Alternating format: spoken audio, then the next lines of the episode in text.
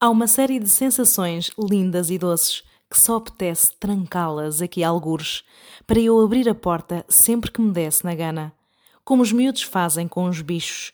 Colocam um copo por cima e ficam a olhar para eles, com aquele pasmo que só lembra a meninice, tão nossa e que dificilmente recuperamos na adultez.